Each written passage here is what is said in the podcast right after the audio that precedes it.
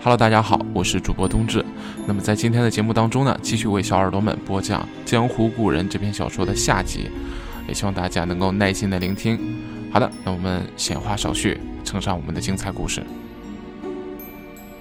当我再次睁开眼睛的时候，已经身处在病房之中，爸爸妈妈都在我的身边，护士正在给我换吊瓶，我能感觉到头部包着。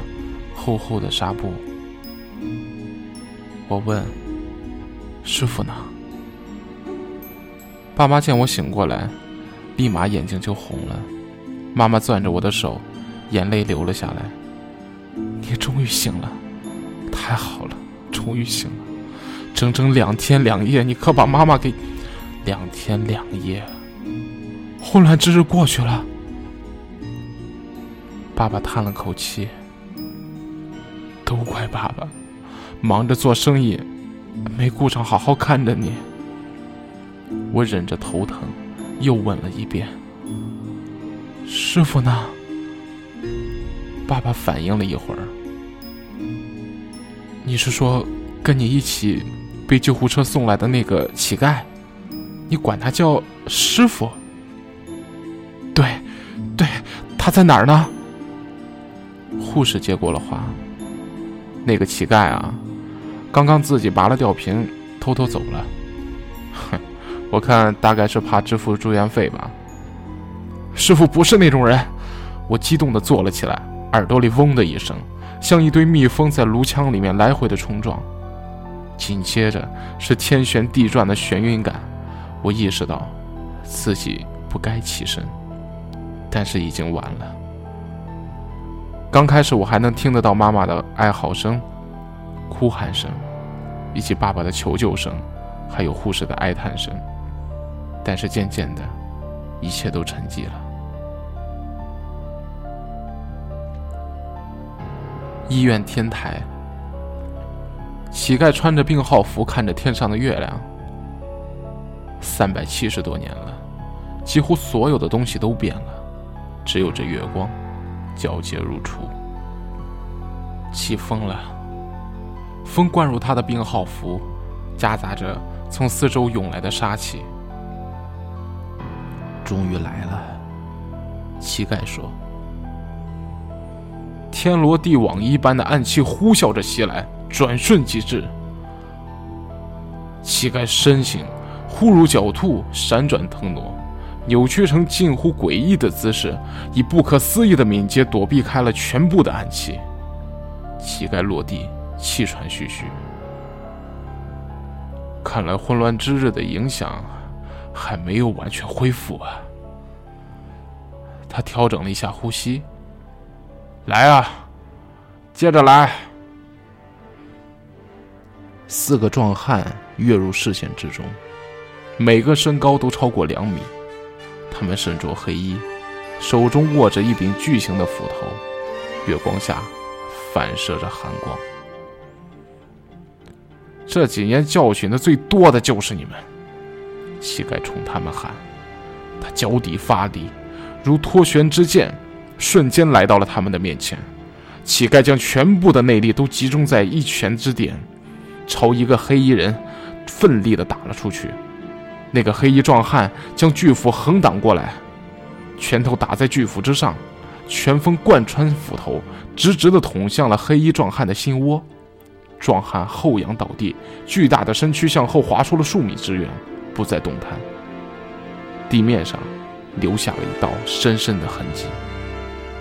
一把斧头横劈而来，乞丐迅速的猫腰躲过，但立刻又有另一把斧头竖着劈了过来。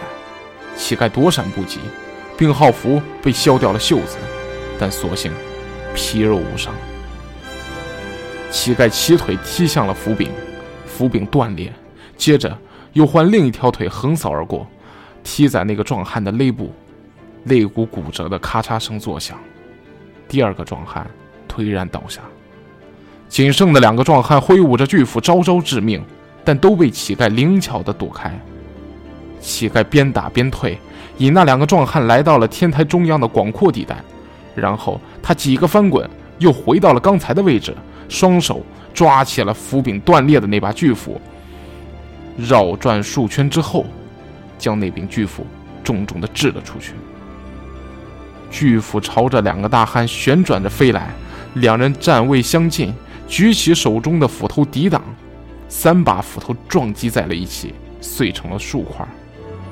乞丐用惊人的速度奔来，一刹那间已经近身，他跳跃而起，双拳分别打向了两个大汉的面门，拳头击打之处顿时凹陷，其状可怖。不过短短时间，四个敌人毙命。乞丐杀红了眼，再来，再来！一股奇异的香味传来，似曾相识。乞丐回忆起了三百七十多年前的那个修罗场。轮到失迷谷了，是吧？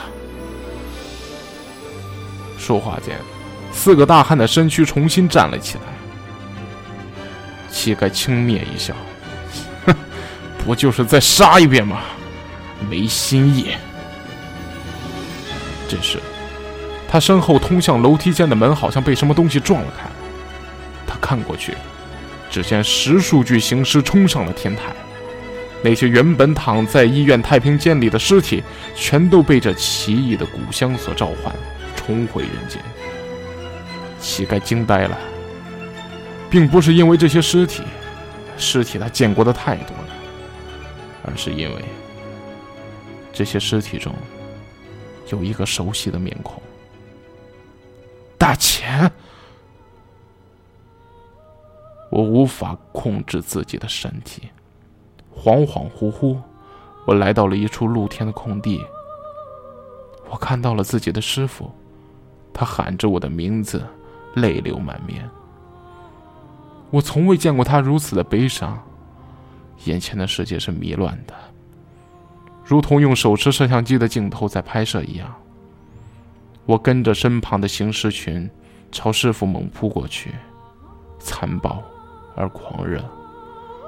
我看不清师傅的动作，只觉得自己每次要扑上他的时候，他都是有意无意的在躲避着，而并不想伤害我。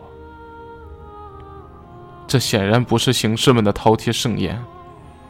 师傅的防守滴水不漏，左右开弓，行尸围着他，却无法靠近半步。残肢和血肉横飞，让风声像极了屋檐。我成了最后一个站立的行尸。师傅收起了招式，我再次扑了上去。师傅只用一只手臂抵挡。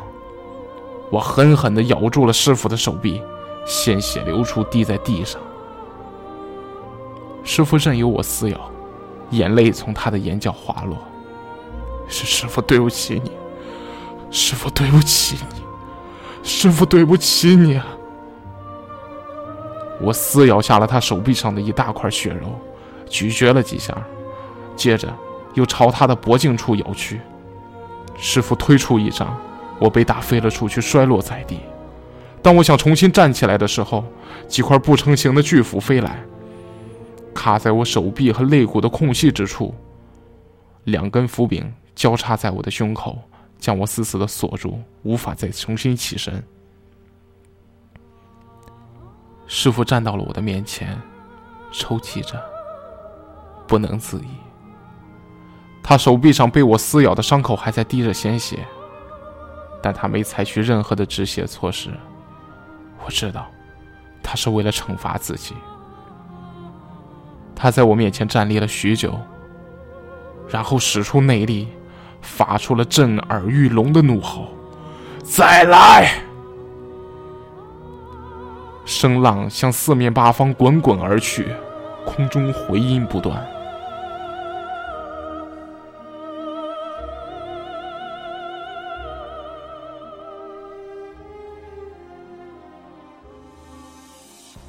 没过多久，从楼梯通道口传来了阴恻恻的笑声。一个佝偻着身躯的老者从通道处出来了，踏上了天台。这个学校里最不起眼的，被学生们称为“王大爷”的看门人，在今晚的月光下，终于露出了隐藏的秘密。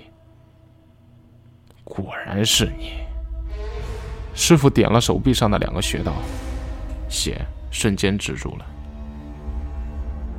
对方挺直了脊梁，气场完全变了。又见面了，恒宇门的掌门范连生。谢谢你还记得我的名字，很久没人这么叫我了，还真有点不适应。师傅边说边打量着面前的这个人。对方表情狰狞，我怎么可能忘记？当年如果不是我一时疏忽，让你斩杀了古灵离，我早已经是这天下之主了。原来你就是那个故事。师傅缓缓的挪动着步伐，没猜错的话。你们降古教所谓的四大古师，只是障眼法，从头到尾，就只是你一个人而已。古师笑道：“哼，不高明的小计谋，不足为奇。好了，废话到此为止。师傅拳脚蓄力，指教了。”师傅猛踩地面，瞬间近身。古师身手敏捷，躲开了师傅的拳风，但师傅紧接着粘上了他，两人缠斗在一起。师傅封住了古尸施展拳脚的空间，让古尸根本无法使用暗器和古物。几个回合过后，古尸终于露出了破绽，师傅一拳击在他的腹部，古尸做事将一口鲜血喷在了师傅的眉目之间，重重的摔了出去。师傅迅速将脸上的鲜血擦掉，但很快意识到了什么。面露惧色，古师皎洁一笑，反手射出了数枚暗器。师傅身体腾空，扭曲了关节，从暗器间的狭小空隙中完美的躲避了过去。等等，并不是完美，他被我咬伤的那只手，稍稍抬低了半寸，暗器从他的手背划过，割出了一条细小的伤口。师傅刚一落地，毫不犹豫，手刀一斩，将那只胳膊砍掉。胳膊落地，抽搐着，像条蛇。手背上的皮肤从伤口处已经开始发黑、枯槁、剥离，然后迅速的蔓延到了整条手臂。没用多少时间，血肉便化为了粉末，被风裹挟而去。范连生。你少了一只手臂，还怎么玩啊？古诗说着，从外衣口袋里掏出了一只木匣，打开，里面爬出了一只黑色的大甲虫，全身包裹在黑壳之中，只露出了六条手指长的腿。古诗抚摸着甲虫，你绝对想不到，五年前我来到这个世界的时候，身上。带着一枚虫卵，这虫子可比当年那只小多了。师傅擦了擦满脸的汗水，我猜，它还不是成熟体，因此，你没办法用它来改变时空。古尸点头，你说对了一部分，它确实还不是成熟体，确切的说，当年那个也不是。古灵离的成熟体拥有的能力远超你的想象，不过，现在他已经具备了改变时空的能力。但只要再假以时日，等他长大，甲虫的眼睛发出了猩红的光芒，我就能轻而易举的成为这整个世界的王。师傅皱眉。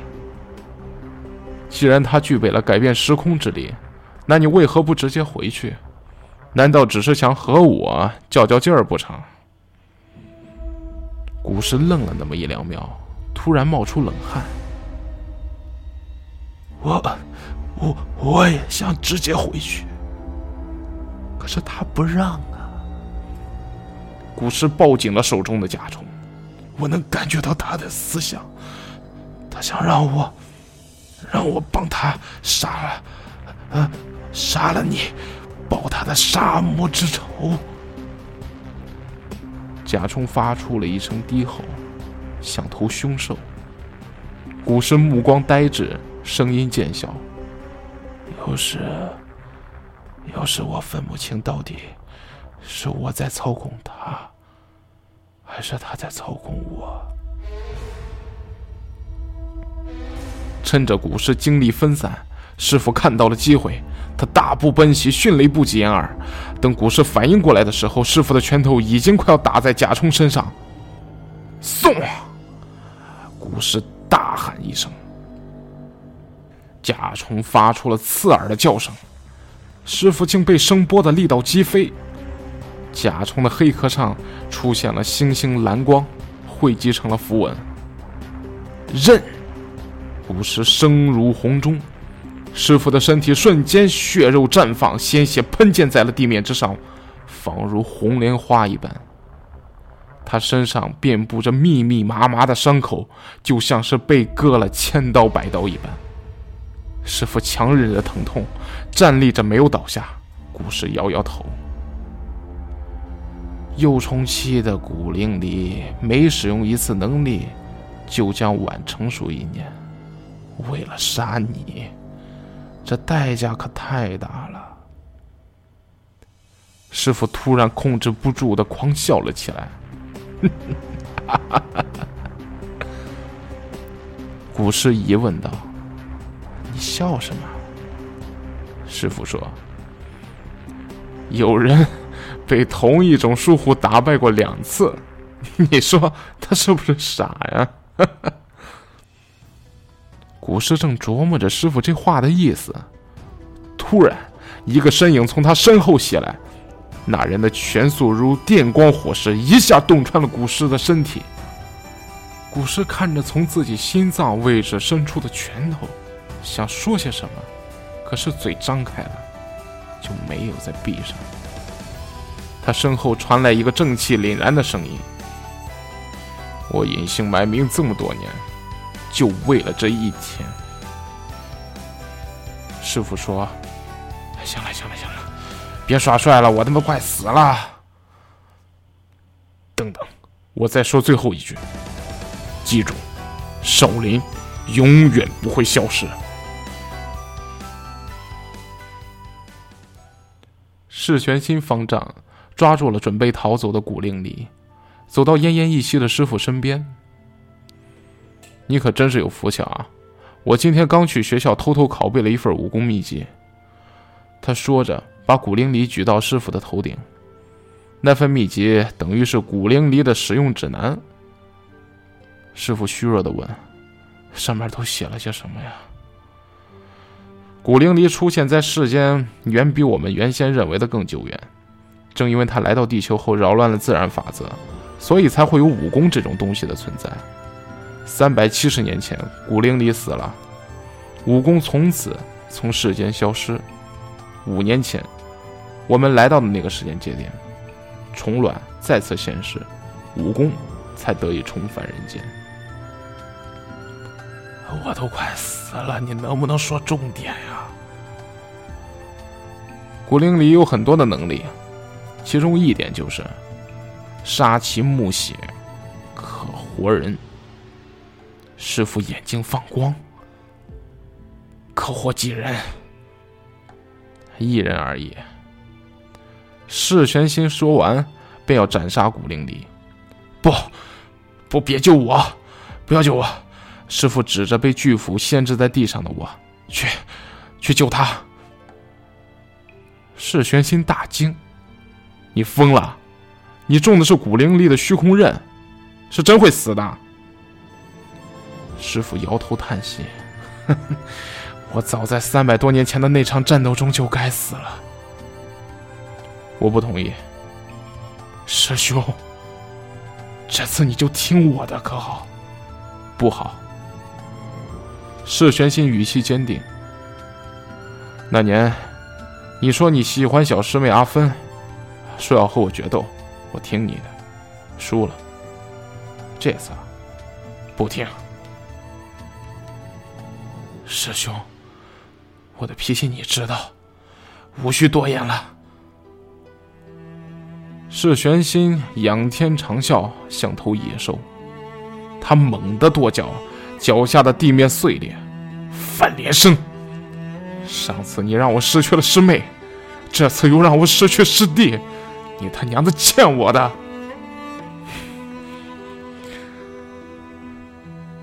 他喘着粗气，来到了我的身边，毫不犹豫地举起了古灵里，活生生撕开了他的身体。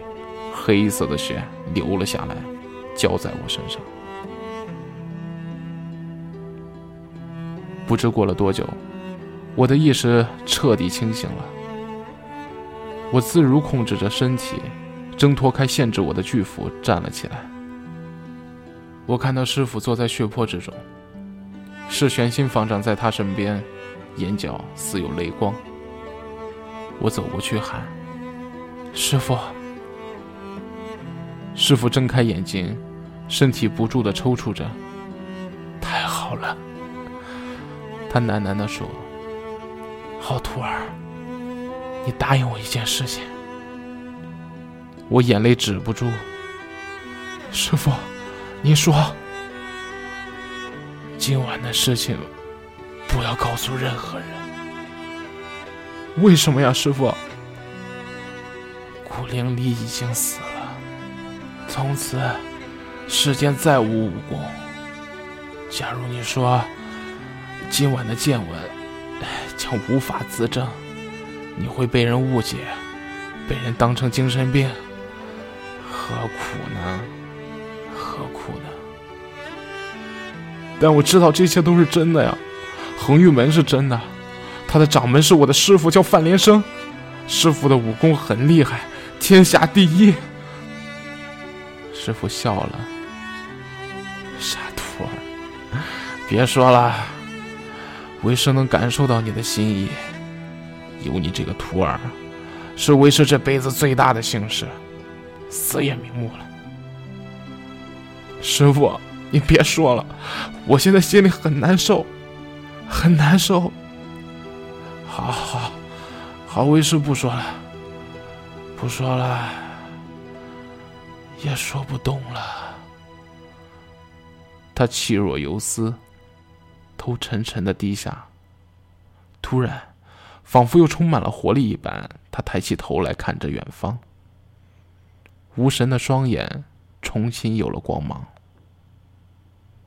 阿芬，他笑着说：“师傅的身体缓缓前倾，最后终于倒在了血泊之中。”师傅，我撕心裂肺的叫喊着，嚎啕大哭。这一年，我十一岁，几乎流干了我一生的泪。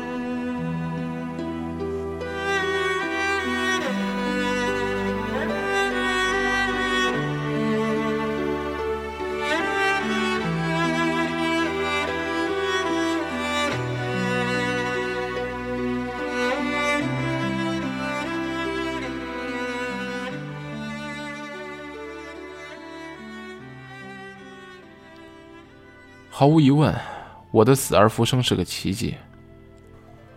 爸妈说，在医生宣告我死亡之后，他们的情绪彻底崩溃了，以至于几个小时后，院方通知他们，说我在太平间哭醒了。他们半个小时内都没有反应过来。我忘记了我是怎么从天台回到了太平间，大概是世玄心方丈把我送回去的吧。之后。我去过天台，上面已经没有了那场战斗的任何痕迹，大概也是他清理的吧。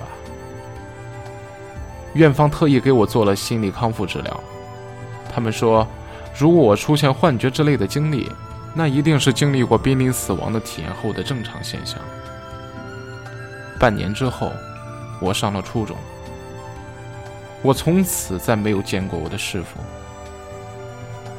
人们说他让小混混打怕了，去了另一个城市。我也再也没有见过我们学校看门的王大爷，人们说他退休了，跟女儿女婿一家移民到了澳洲。只有我知道真相。一个雨天，我撑伞站在粉莲街的大宝串串香的门前，手放在门上，却迟迟没有推开。我回忆起那夜天台之上，我和释玄心方丈的最后一段对话：“小朋友啊，先别哭了，我还有办法救连生师弟。什么办法？”我拿到了那本秘籍里写的，三百七十年前被连生杀死的那个古灵离，已经十分接近成熟体，在他死亡时会产生时空裂缝。如果将死去三天之内的人埋进当时的古灵离死亡的地点，那个人就会复活，并回到三百七十年前。那那我们现在就去找啊！古灵离死在燕州城郊。可是燕州如今何处，不得而知。那这可怎么办啊？释玄心陷入了沉思，片刻之后，突然目光炯炯。我知道了。回忆到这里戛然而止，再怎么努力，也记不起更多的内容了。我在店门前站了很久很久，无数次想推门而进，但都打消了念头。我害怕，害怕他没能找到燕州，害怕他没能让我的师傅复活。雨水打在伞上，打在瓦上，打在树上，全世界仿佛都是在下雨的声音。最终，我还是没能鼓起勇气，我把手从门上缩了回来，转身离去。我收起伞，任凭自己被雨淋湿。这么怯弱的我，活该。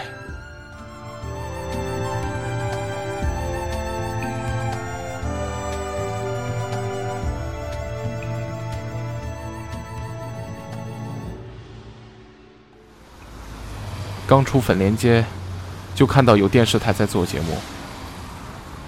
大家好，我是主持人大天。众所周知。粉莲街是本市最著名的美食一条街，可很少有人知道它的名字的来历。相传啊，在古代有一对江湖侠侣，女的叫阿芬，男的叫连生。他们厌倦了打打杀杀，于是退出了江湖，居住在此，开了家饭馆，生意却异常的火爆。于是啊，人们便用这对侠侣名字中的“粉莲”二字，取名这里为粉莲街。久而久之，就有了我们面前的这条街了。哎，这位小朋友，你为什么在笑呀？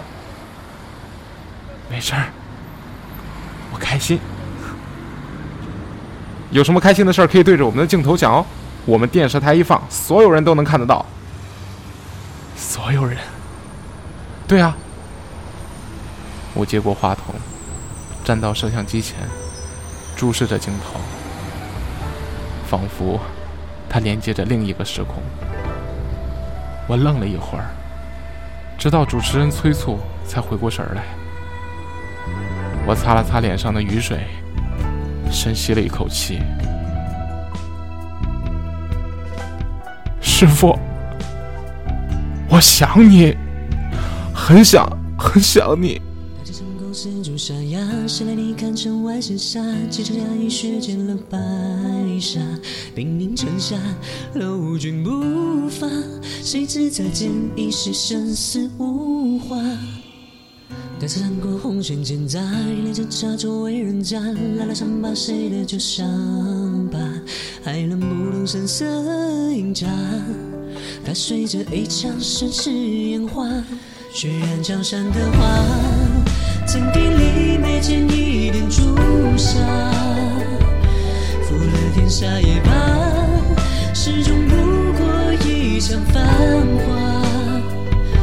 碧血染旧桃花，只想再见你泪如雨下。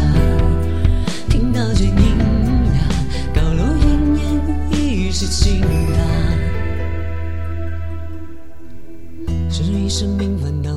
是你算得来一关，最终无暇风流不杂。花落谁伴？翻淡琵琶，乱风处处，谁心猿意马？世中昏雨颠倒荣华，无着不肯相对照览。说真话不爱青梅竹马，到头来算得来一关，终是为利负了天下。明月照亮天涯。谁又得到了真相？江山是名战马，怀抱中那寂静的喧哗。烽火连地，树下荣华，邂逅君临天下，登上九重宝塔，看一眼流星飒沓。